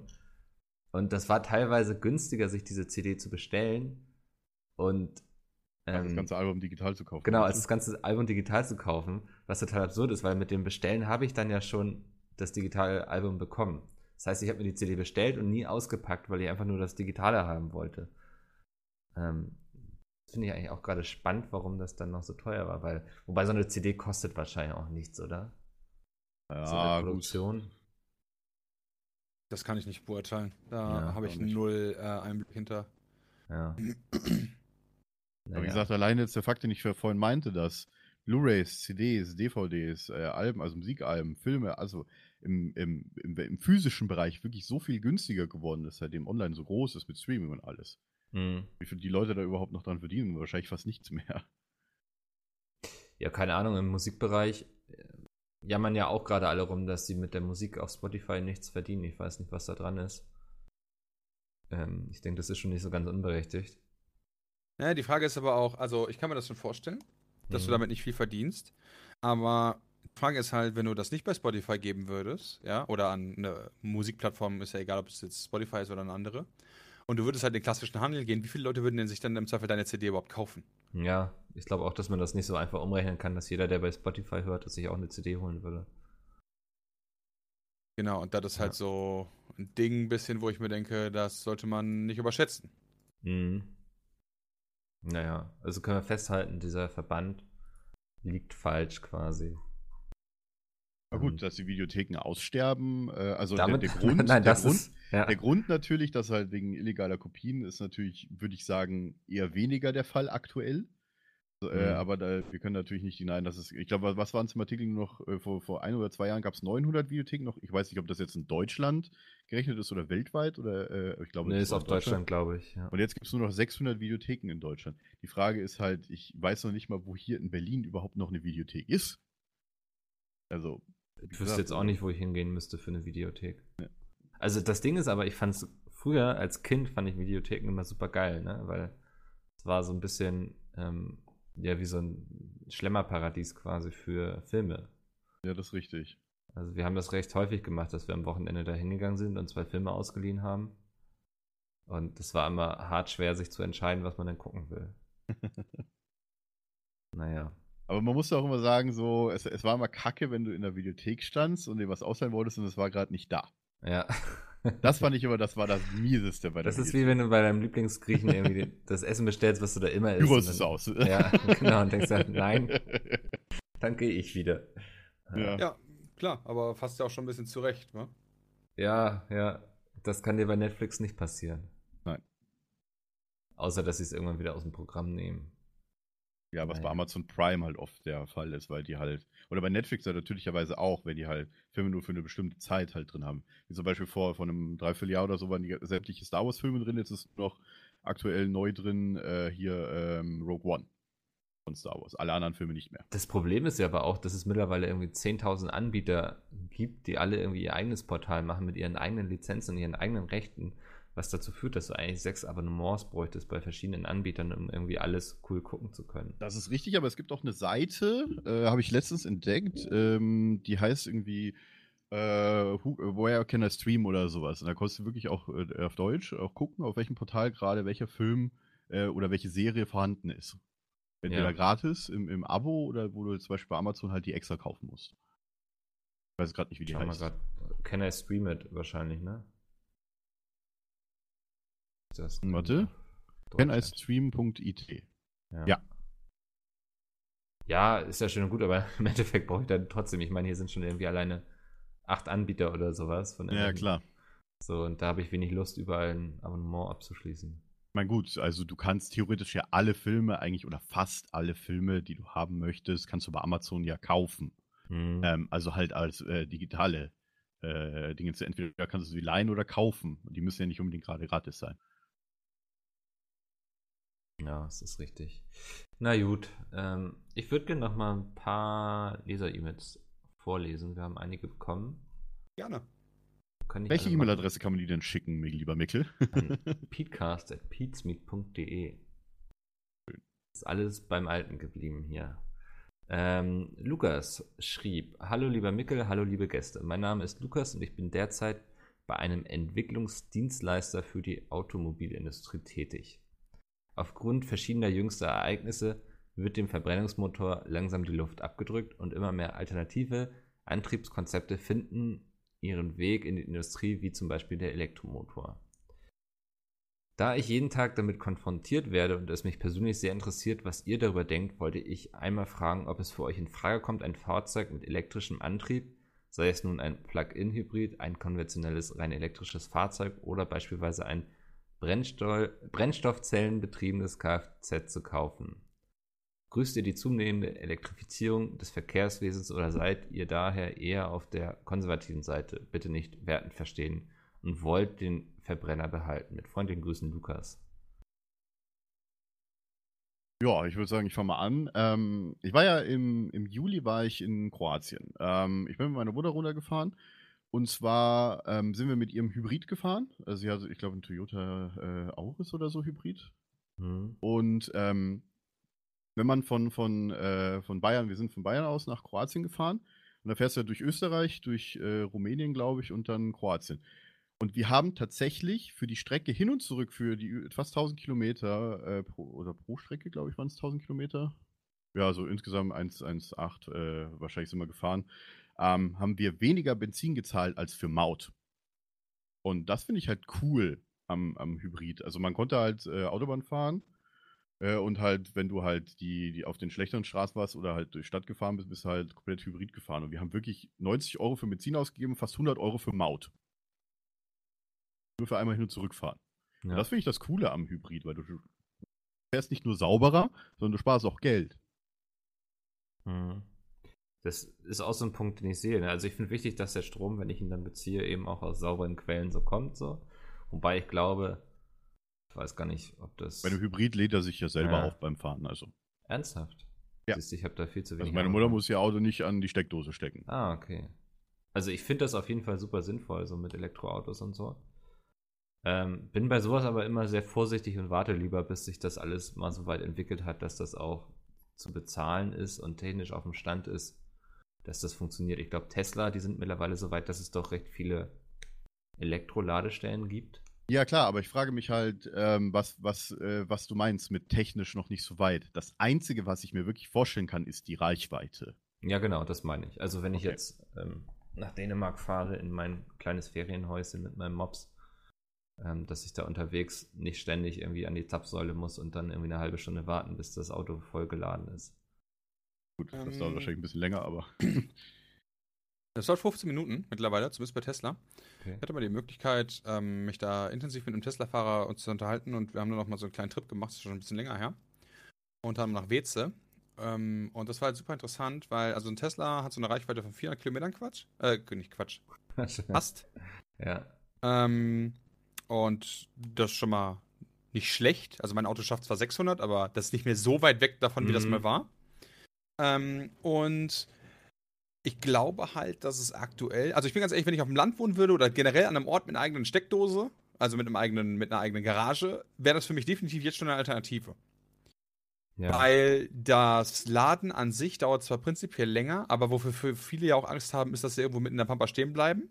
Und die Verfügbarkeit an Elektrosäulen ist halt interessant. Gibt es halt mittlerweile dreimal mehr als Tankstellen. Krass. Und es gibt so ein paar Apps und ich habe mich dann auch mal damit auseinandergesetzt, so äh, Ladesäulenkarten und so Mhm. weiter. Und wie gesagt, es ist halt einfach behindert zu sehen, dass allein in Weze drei so Tank Elektrotankstellen vorhanden sind. Glaub, Aber nur eine Tes- richtige Tankstelle. Ja. Der Tesla Ähm, hat das nee, sogar nee. integriert, oder? Dass der sagt so, hier, fahr mal dahin, da ist die nächste. Ähm, das oder? weiß ich, das weiß ich jetzt nicht, aber diese Tank äh, Zapfsäulen sind mittlerweile super klug. Die haben halt alle möglichen Anschlüsse, also du hast auch kein Anschlussproblem mehr, ja, sondern Mhm. wirklich so alle 36, die standardisiert sind, kannst du da auswählen. Die rotieren dann an so einem Rad durch. Und jetzt kommt halt der ultimative Hammer. Ähm, also es gibt halt noch kein äh, allgemeines Abrechnungssystem, das ist ein bisschen schade, aber du, es ist halt echt günstig. Ne? Also echt günstig. Ja. Was heißt günstig? Also zahlst du einfach die normale Kilowattstunde, was ich, 30 Nee, Cent oder so? Zwischen umsonst und, ähm, also zum Beispiel, wenn du bei RWE tankst, du kannst RWE hat auch Tankstellen, Mhm. äh, kannst du immer umsonst tanken. Okay, als Kunde von RWE oder generell? Generell. Weil das halt wohl Okay. aktuell alles so gefördert wird. Ähm, bei Tesla kannst du auch umsonst tanken. Wenn du Tesla-Fahrer bist. Also äh, manche, manche, äh, auf der anderen Seite, manche Zapfsäulen rechnen über Zeit ab, andere über, über Kilowattstunden und so Geschichten. Aber ähm, so die 400, äh, die, die, die Tesla-Tankfüllung ist dementsprechend dann irgendwo zwischen 0 und 10 Euro. Für die 400 Kilometer, die du dann fahren kannst. Ja. Und das Okay, ist natürlich mal. mh, Das ist natürlich schon mal ein Hammer, muss man ganz ehrlich sagen. Plus dann die steuerlichen Erleichterungen. Also ich verstehe halt schon, wieso manche Leute sagen, okay, ich möchte das fahren. Der Nachteil, den du halt hast, ist, und das ist das Einzige, dauert halt trotzdem länger als zu tanken. Ja, also tanken Mhm. geht halt Rüssel rein, keine Ahnung, ich sag mal, wenn du 0 Liter drin hattest, fast leer bist, dann, wie lange dauert es dann, dein Auto zu füllen? Fünf, sechs Minuten? Finde ich schon fast viel, oder? Also okay, ich habe Ja, glaube ich zwei, einen drei kleinen Minuten. Tank. Ja, ja. Ja. Ja, also sagen wir mal, sagen wir mal von mir aus fünf Minuten, ja, mit allem, mit Bezahlen Mit und so Zahlen, weiter. Ja, ja. Genau, und bei, äh, bei den Ladestollen, also das schnellste, was wir halt hatten, waren halt wirklich 15 Minuten. Das heißt, also bei dem schnellsten hast du schon die dreifache Zeit. Auf der anderen Seite mit der dementsprechenden Zeitersparnis, die dahinter ste äh, steckt, war es halt so eine Frage, äh, nicht Zeitersparnis, Geldersparnis, Entschuldigung. Ähm, man muss halt für sich selber wissen, aber Hm. Mittlerweile äh, sich das Ganze nicht mehr so auf dem verlorenen Pesten, äh, Posten äh, wie noch vor ein paar Jährchen, auch hinsichtlich der Reichweiten. Ja. Ähm, aber da muss man auch, glaube ich, auch fragen, äh, wie die Leute quasi auch ihr Auto nutzen. Wenn du jetzt zum Beispiel von Köln als nach Berlin fährst, Dennis, ja, die, was sind das, knapp 600 Kilometer, ne, über die Autobahn. Ähm, machst du da mal Rast oder fährst du durch? Ich wäre so einer, ich fahre durch. Okay. Die Frage ist dann halt, je nachdem, wenn halt das Auto nur 400 Kilometer Reichweite hat, nach den, keine Ahnung, nach der Hälfte des Weges irgendwie mal 15 Minuten Pause machst, keine Ahnung, die meisten trinken Kaffee oder, oder viele rauchen dann noch irgendwie noch eine oder so. Dann währenddessen lädt das Auto auf, essen ein bisschen was und dann kannst du halt weiterfahren. Das Problem ist halt nur, ich frage mich halt, wie viele Leute, sich, die sich Gedanken um die Reichweite machen, es wirklich brauchen. Hm. Ja, stimmt schon. Wie oft fährt man mehr als 400 Kilometer, ne? Ja, für so einen Stadtpendler oder sowas, der ist, keine Ahnung, allein durch Berlin fährst du ja schon mal, wenn du von jetzt äh, hier Ostberlin nach, nach Spandau zum Beispiel fährst, fährst du ja schon mal so die 45 Minuten bis 50 Minuten allein mit dem Auto. Ähm, und da hast du ja schon ein kleines Streckchen. Wenn du das halt täglich hin und zurück pendelst, aber du musst auch bedenken, wenn du damit nur zur Arbeit fährst, dann kannst du dort ja sicherlich auch irgendwo aufladen, wenn das Auto steht.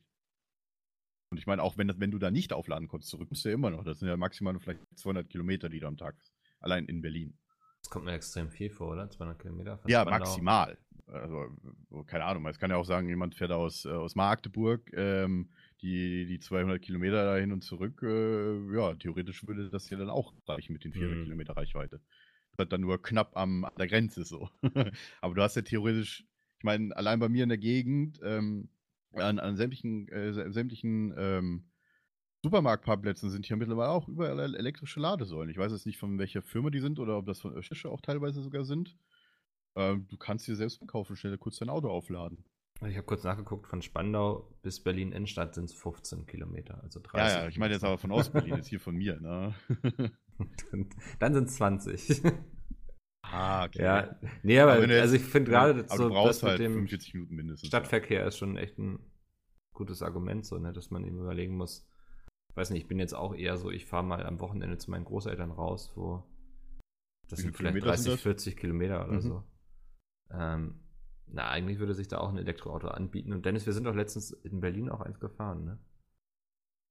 Ja, genau, Äh, den äh, BMW i3. Hm. War ja eigentlich sehr angenehm, so vom ganzen Fahrgefühl und so. Ja, ich finde Elektroautos, also die Strecken, die ich bis jetzt fahren durfte, fand ich ziemlich geil. Ja. Also ihr seid dann rein. Also i3 ist ja ein reiner äh, Elektro, ne? Ja. Also jetzt kein Hybrid. Aber gut, jetzt sagen wir mal, in der Großstadt gibt es natürlich auch mehr Möglichkeiten, sowas aufzuladen, ne? Weil. Aber ich kann mir auch vorstellen, dass, dass äh, viele so denken, so ja, ähm, die Wagen, die sind halt sauberer. Also du hast ja auch natürlich nicht die Bedenken, so, hey, kriege ich jetzt noch eine Umweltplakette oder, oder sonst was, ne? Aktuell ist ja so ein großes Thema, vor allem mit Dieselfahrzeugen. So, hm.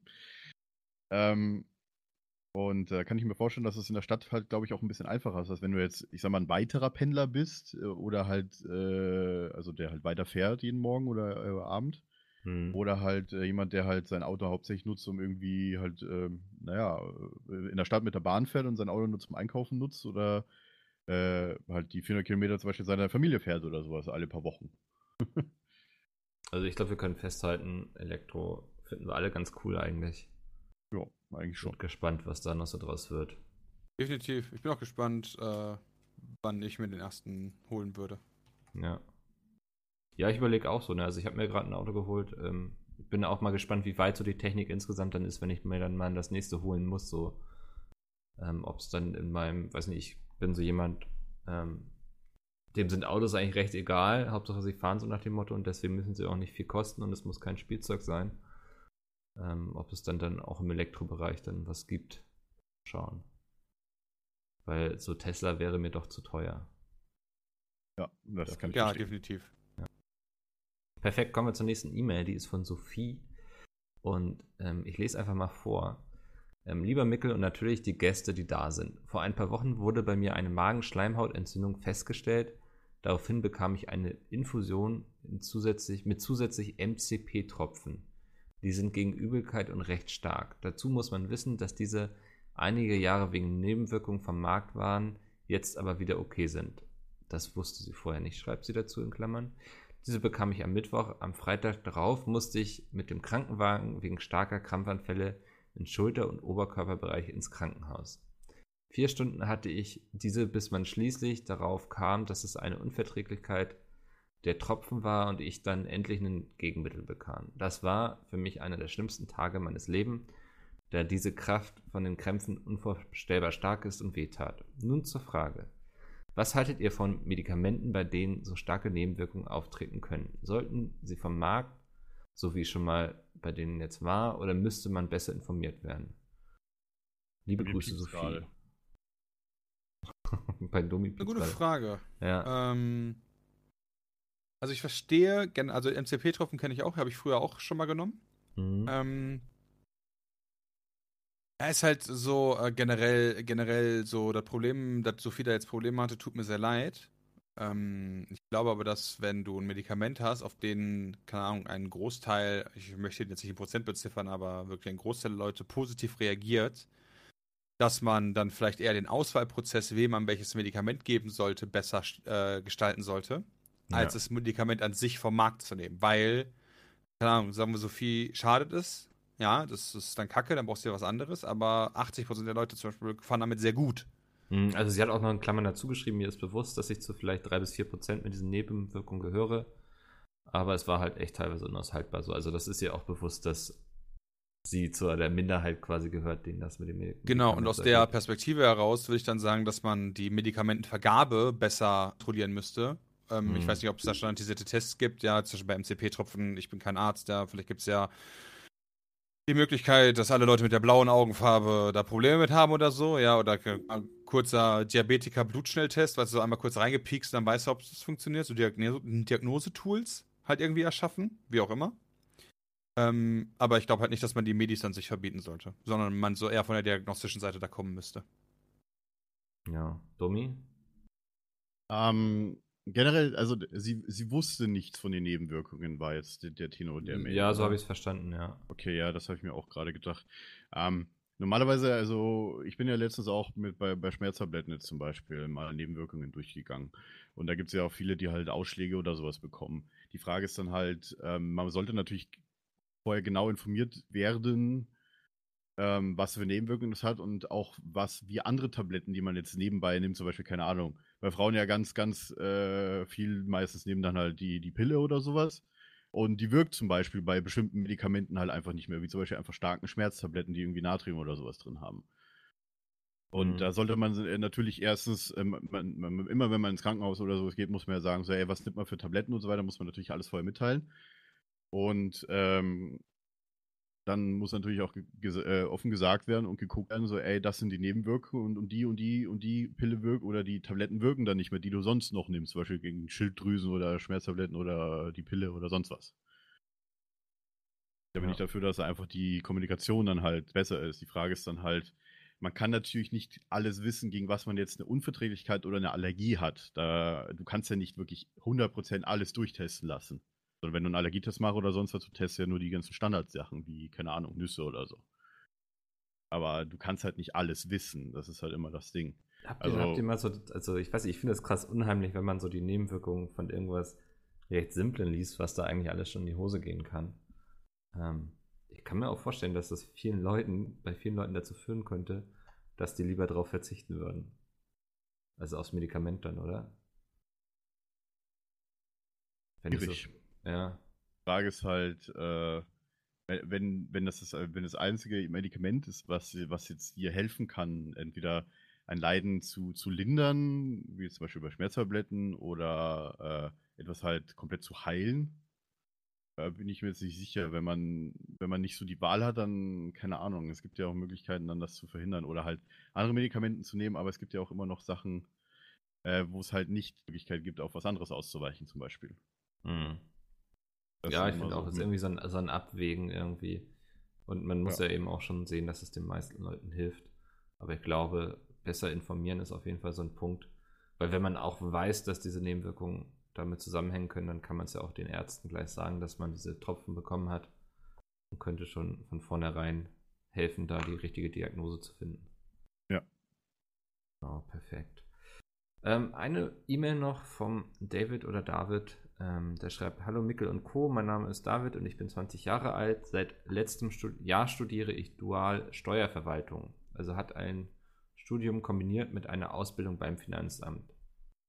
Viele Leute schauen mich darauf schief an und fragen, warum ich denn so einen langweiligen, spießigen Job mache. Nun meine Frage: Was habt ihr für ein Bild von Finanzbeamten, dem Finanzamt und habt ihr schon positive, negative Erlebnisse mit den für euch zuständigen Finanzbeamten bzw. dem Finanzamt gemacht? Dennis, da kannst du auch bestimmt jetzt sehr viel erzählen, oder? Ja, und zwar das, was der junge Mann äh, da machen wollte, das wollte ich auch machen. Ja.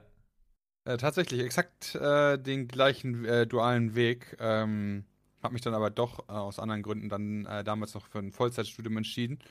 Und ähm, ich muss halt sagen, dass der Finanzamt natürlich allein aufgrund der Tatsache, dass die Geld von einem haben wollen, nie cool sind. Ja? Allein die Tatsache, dass du ja Geld haben willst, ist für erstmal keine offensichtliche Neben äh, Gegenleistung, ist immer scheiße.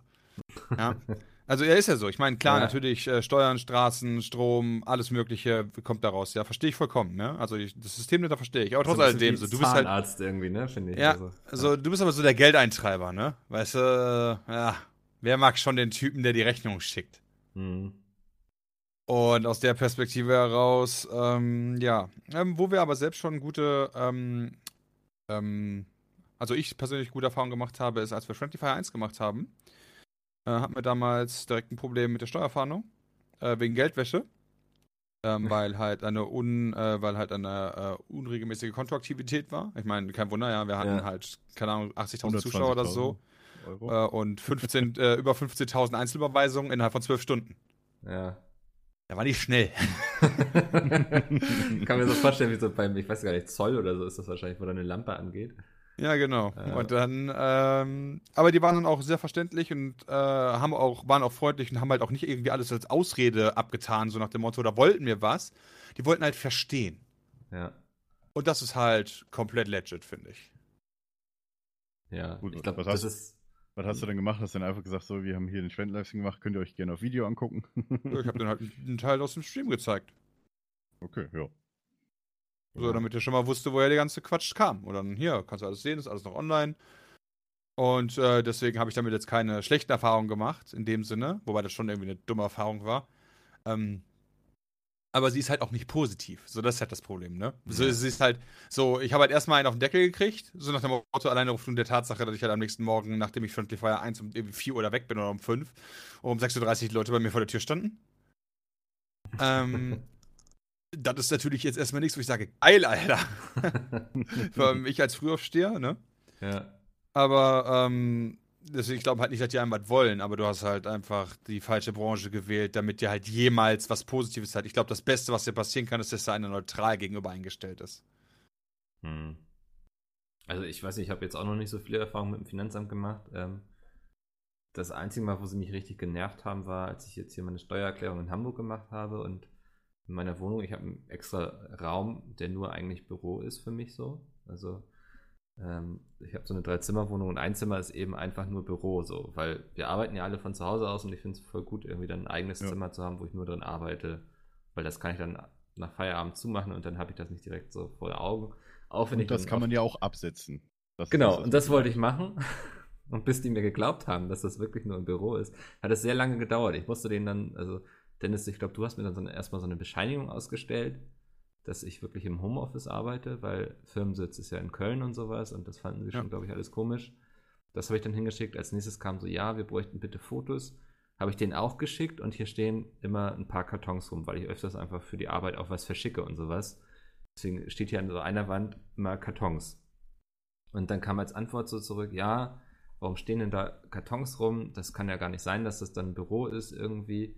Ähm, wir erkennen das nicht als Büro an. Und dann war ich, wurde ich langsam echt so ein What? bisschen wütend, weil äh, als wäre es irgendwie was Ungewöhnliches, dass man einen Job hat, wo man hin und wieder so Sachen verschicken muss. Weißt du, so, das konnte ich dann irgendwann nicht mehr nachvollziehen. Ich glaube nicht, dass die einen da irgendwie drangsalieren wollten, aber so dieses, dass die davon ausgegangen sind, dass ich die verarsche, das hat mich dann doch irgendwie ein bisschen wütend gemacht, muss ich sagen. So, dass dass man als der Böse hingestellt wurde, der jetzt versucht, das Finanzamt auszutricksen. Dabei, Also- jeder, der mich kennt, ich weiß, dass ich nicht über eine rote Ampel gehe und sowas. Ähm, also, Aber so äh, krass wie, wie bei dir, dass sie da wirklich Fotos haben wollten, was bei mir, ehrlich gesagt, nicht hier in Berlin. Ich Ja. meine, die wollten einfach nur, äh, die haben gesagt, so, ja, hier, sie haben angegeben, bla bla, dass sie ein Zimmer komplett als Arbeitszimmer nutzen.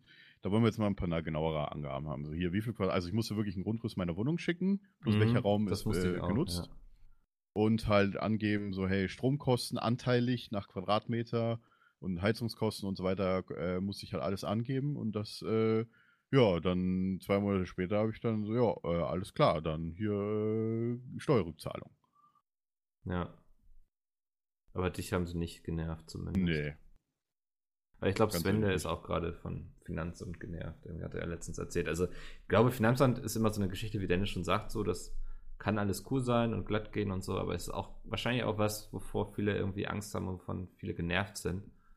Ähm, ich habe auch einen Be Selbstständigen im Bekanntenkreis, der meint immer so, wenn sie Geld wollen, muss das immer alles sehr schnell gehen und wenn man selbst Geld bekommt, dann dauert es immer irgendwie ewig.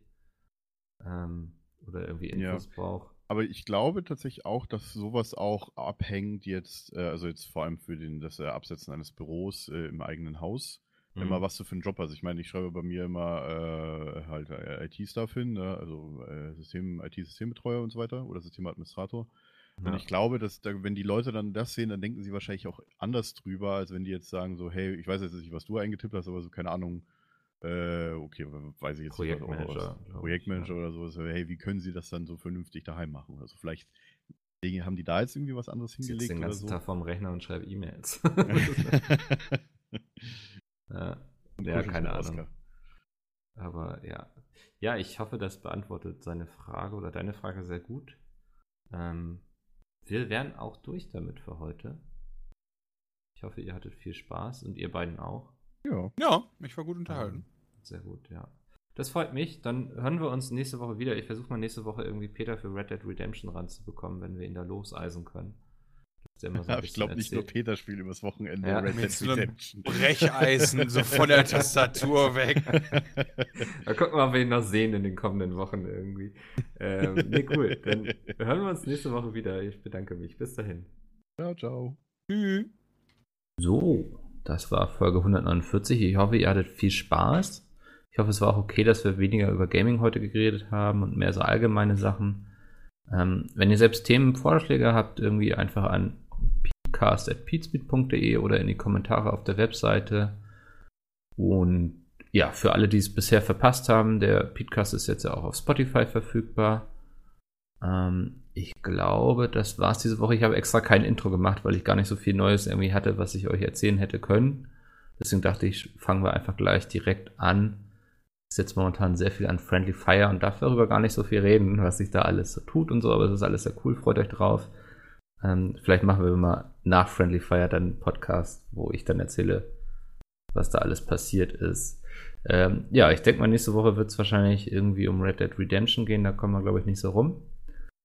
Ähm, und ansonsten gibt es jetzt noch quasi den Rausschmeißer, unsere Testaufnahme, ob wir alle ähnlich gleich klingen. Dann bis nächste Woche. Ciao. Wenn wir jetzt alle gleichzeitig reden dann. Hallo, hallo, Test. Ja, Test, kann ich natürlich eins, gerne machen. bla, Hallo, bla, bla, Mickel, bla, wie geht es dir? Bram, du redest immer so engagiert. Mickel, du geiler Typ. kann äh, sehr engagiert reden. Ich kann aber rumbrüllen wie so ein Spaß, wie wenn Ah. du möchtest, ja, aber ich kann auch äh, ganz lieb sein, wenn du Ihr wisst, dass ich das möchtest. immer ans Ende schneide, ne? Okay. Mit Telefonnummer ist